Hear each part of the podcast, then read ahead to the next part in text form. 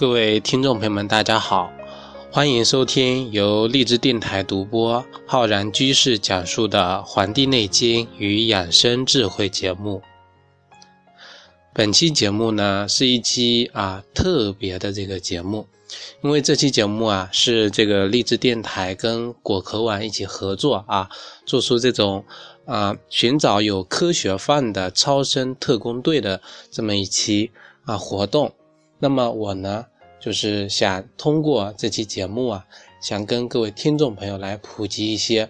中医学跟科学之间啊，以及联系到我们这个人类生活当中的宇宙这几个角度来讲解呀，我们中医理论天人合一的这种学说。以前啊，经常听这个一些网友说啊，这个中医呀啊。它跟科学其实还是有很大的距离的。有一句话很说的非常好，他说：“这个中医它不代表科学，但是科学呢，它不一定是正确的。中医学说啊，自古以来饱受了很多的这个争议。但是呢，我觉得啊，人类的这个发展的这个过程中啊，只要某个东西存在，有它的这个意义。”存在有利于我们人类的这个长足发展呢，那么它的存在呀，就能够体现出它的这个价值。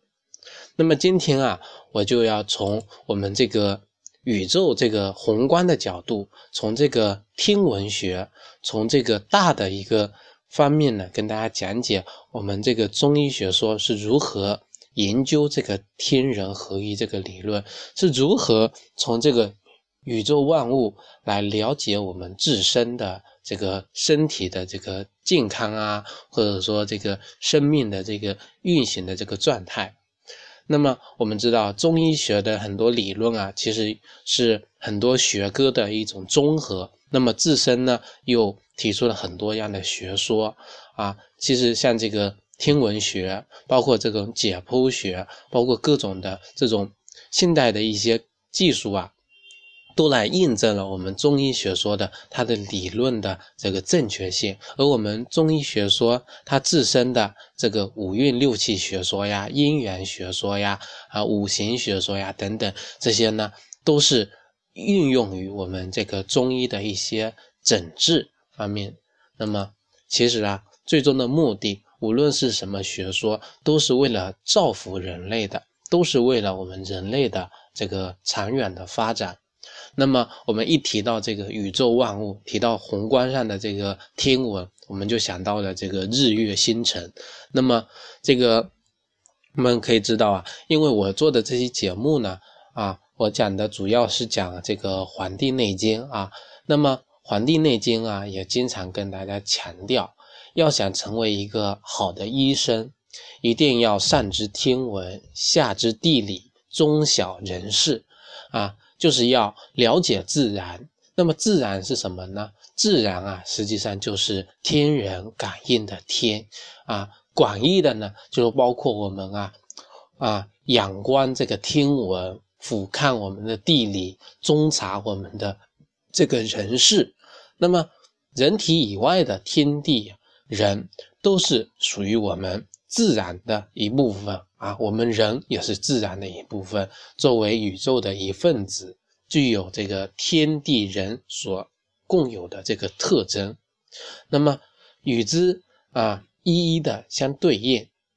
我们中医对人体啊生理啊病理的这种认识啊，源于啊都是对自然的一种认知啊。这一点呢啊跟这个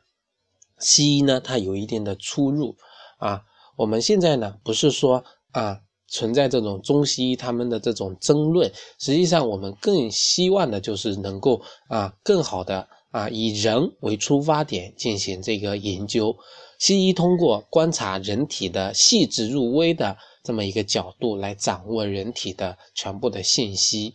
啊，从而确立了人体的生理病理的这种特点。而我们中医学说呢，则是通过对自然的一种细致入微的观察，然后啊，得出人体与这个自然对应，归纳出人体的阴阳五行以及这个发病的机理啊，这个大家呢一定要有所这个了解。那么我们古人是如何来运用这个天人相应的这个啊方法的呢？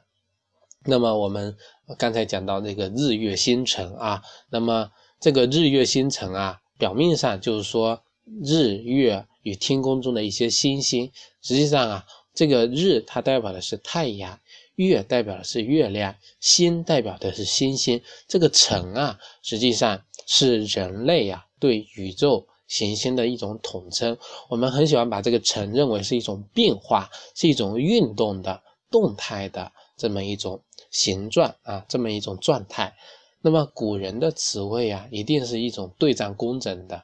那么我们如果通过这个阴阳学说，我们可以知道，日代表的是阳，月代表的是阴啊，所以日与啊月呢是一种阴阳的关系。那么星跟辰，它应该也是一种啊阴阳的关系，并且呀，日月跟星辰还应该是一种对应的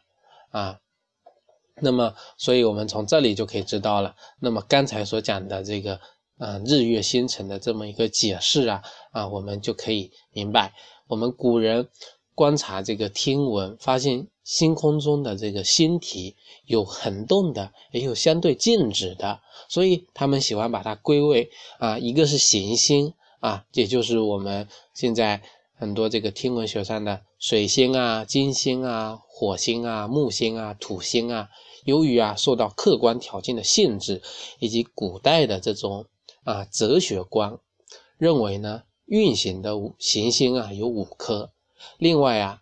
观察到这个星空中运行的星体还包括太阳跟月亮。那么我们这个合称起来啊，称之为七曜啊。那么以日月代表阴阳，五颗行星代表五行。那么七曜呢，已经包括了阴阳五行了，这也是我们古代哲学思想的基本内容，也是啊我们这个阴阳五行的这么一个出处啊。那么我们这个呃，从这个周一到周日啊，日语里面啊，就是称为七曜的这么表示啊。西方人呢，把这个七天定为一周啊，都跟我们这个七曜啊。都是相关的，这个呢，我们就可以知道了，这个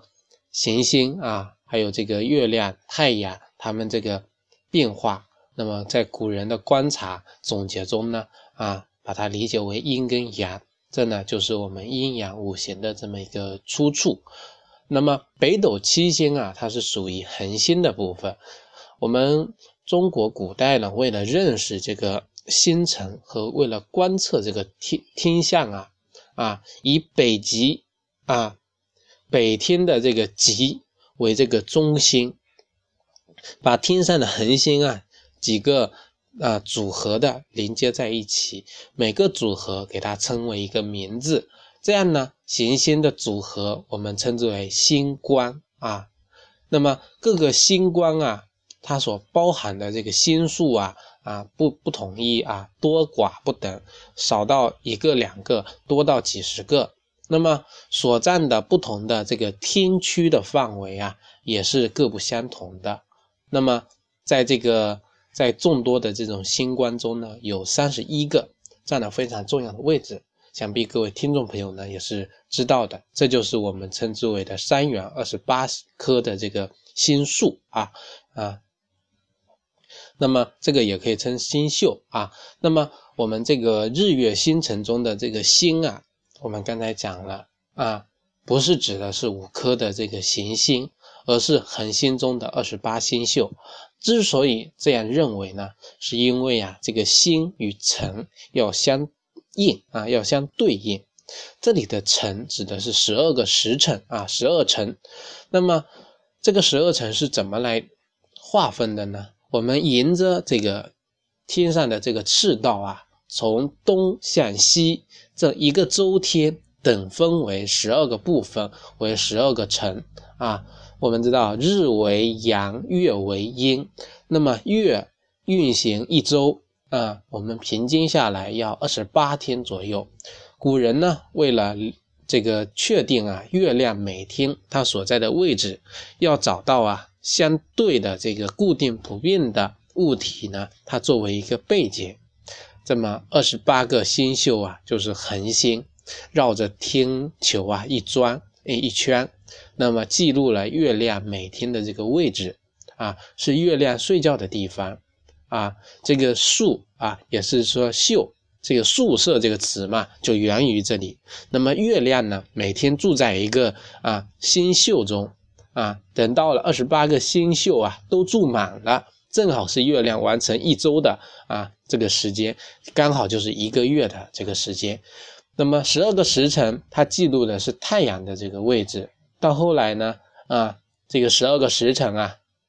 也是同样这个来划分的，把一个昼夜等分为。十二个时辰，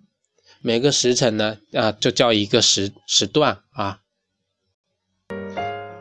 那么我们现在实行的这个十二个时辰制啊，这个制度呢，从西周的时候呢，它就已经开始使用了。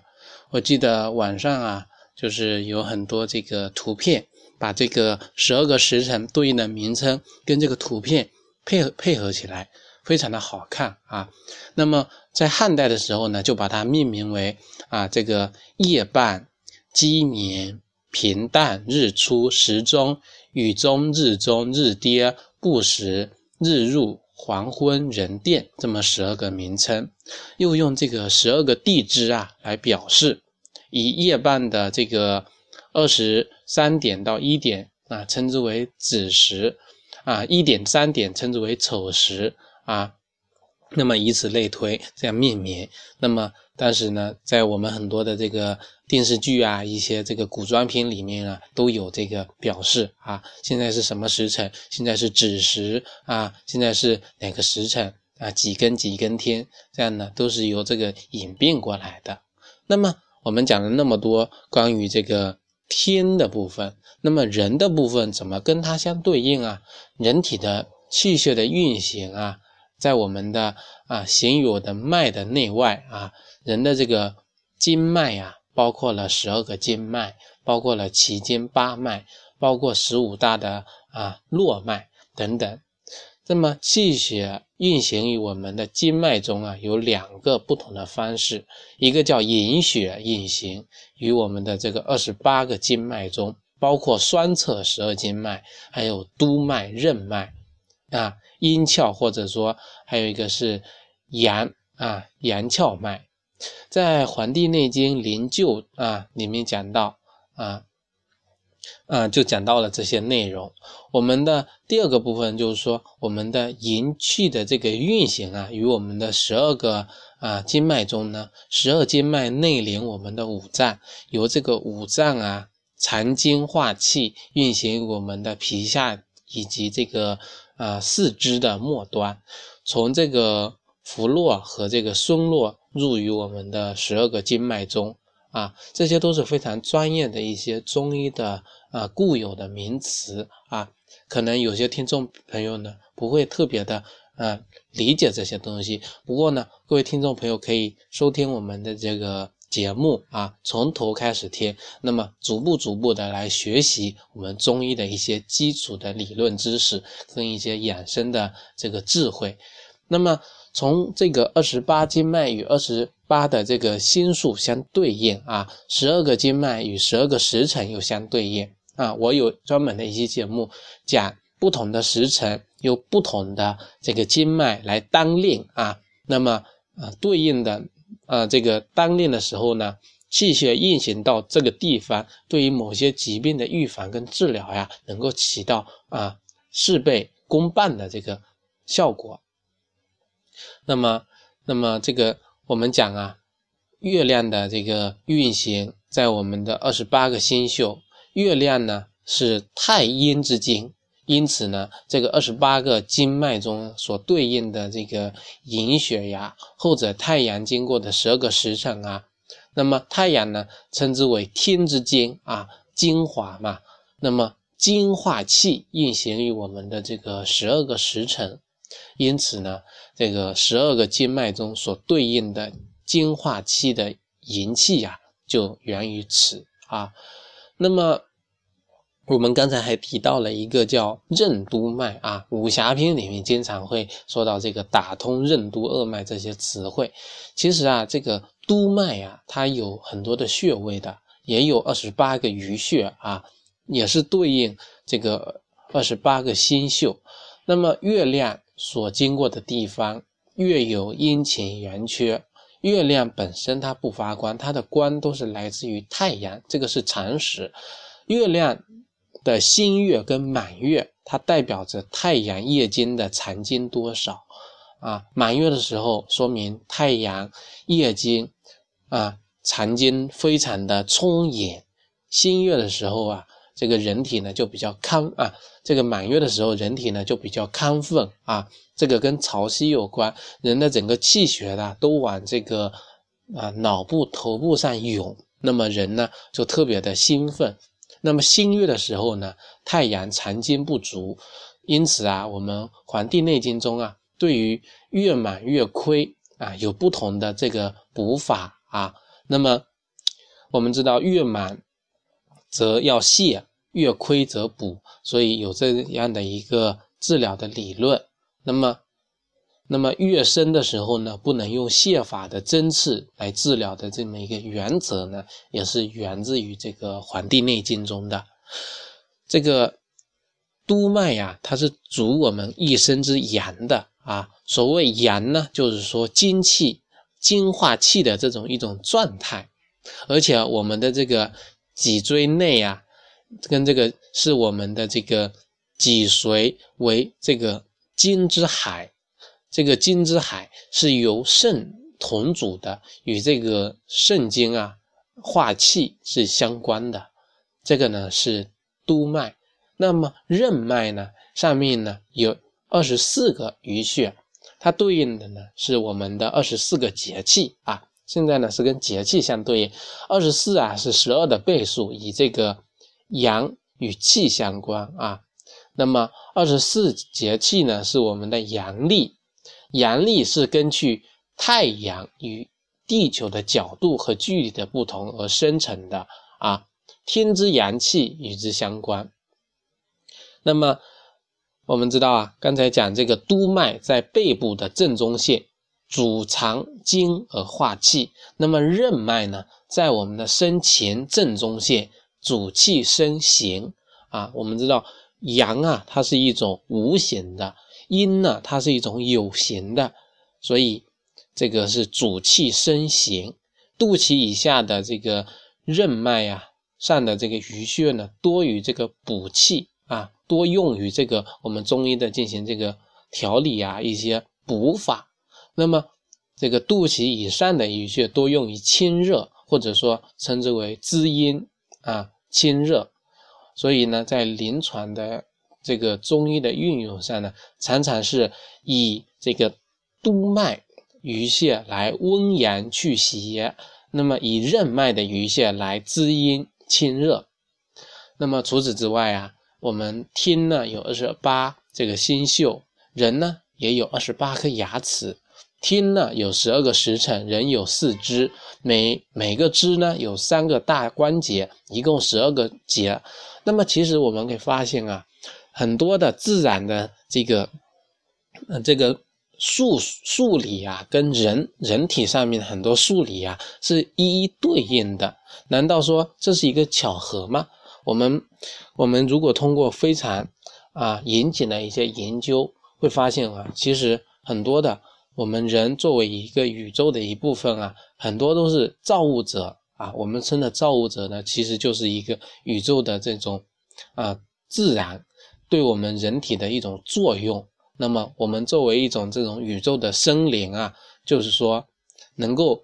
源于天地之气啊相交所产生的这么一个结果，我们就是这么一种结果啊。那么这种结果呢，它包含了。啊，自然的全部的信息，因此说，观察人也好，观察自然也好，都能得出很多啊，对人事啊，对自然万物啊这么一个看法。因此说呀，自然是人体的一面镜子啊，这个说法非常的这个啊巧妙。啊，了解了自然，其实就是了解我们人体的这么一个前提条件。那么学会了啊，这个人与自然的对应的这种关系跟法则，我们在处理啊很多待人接物啊、人事方面的问题的时候啊，都能够啊非常灵活的去运用它们。其实啊，你会发现我们中医啊是非常美妙的、非常美丽的。那么感谢大家呢收听本期的《黄帝内经与养生智慧》节目，也欢迎大家呢能够订阅我们的微信公众号和养生交流群。咱们下期再会。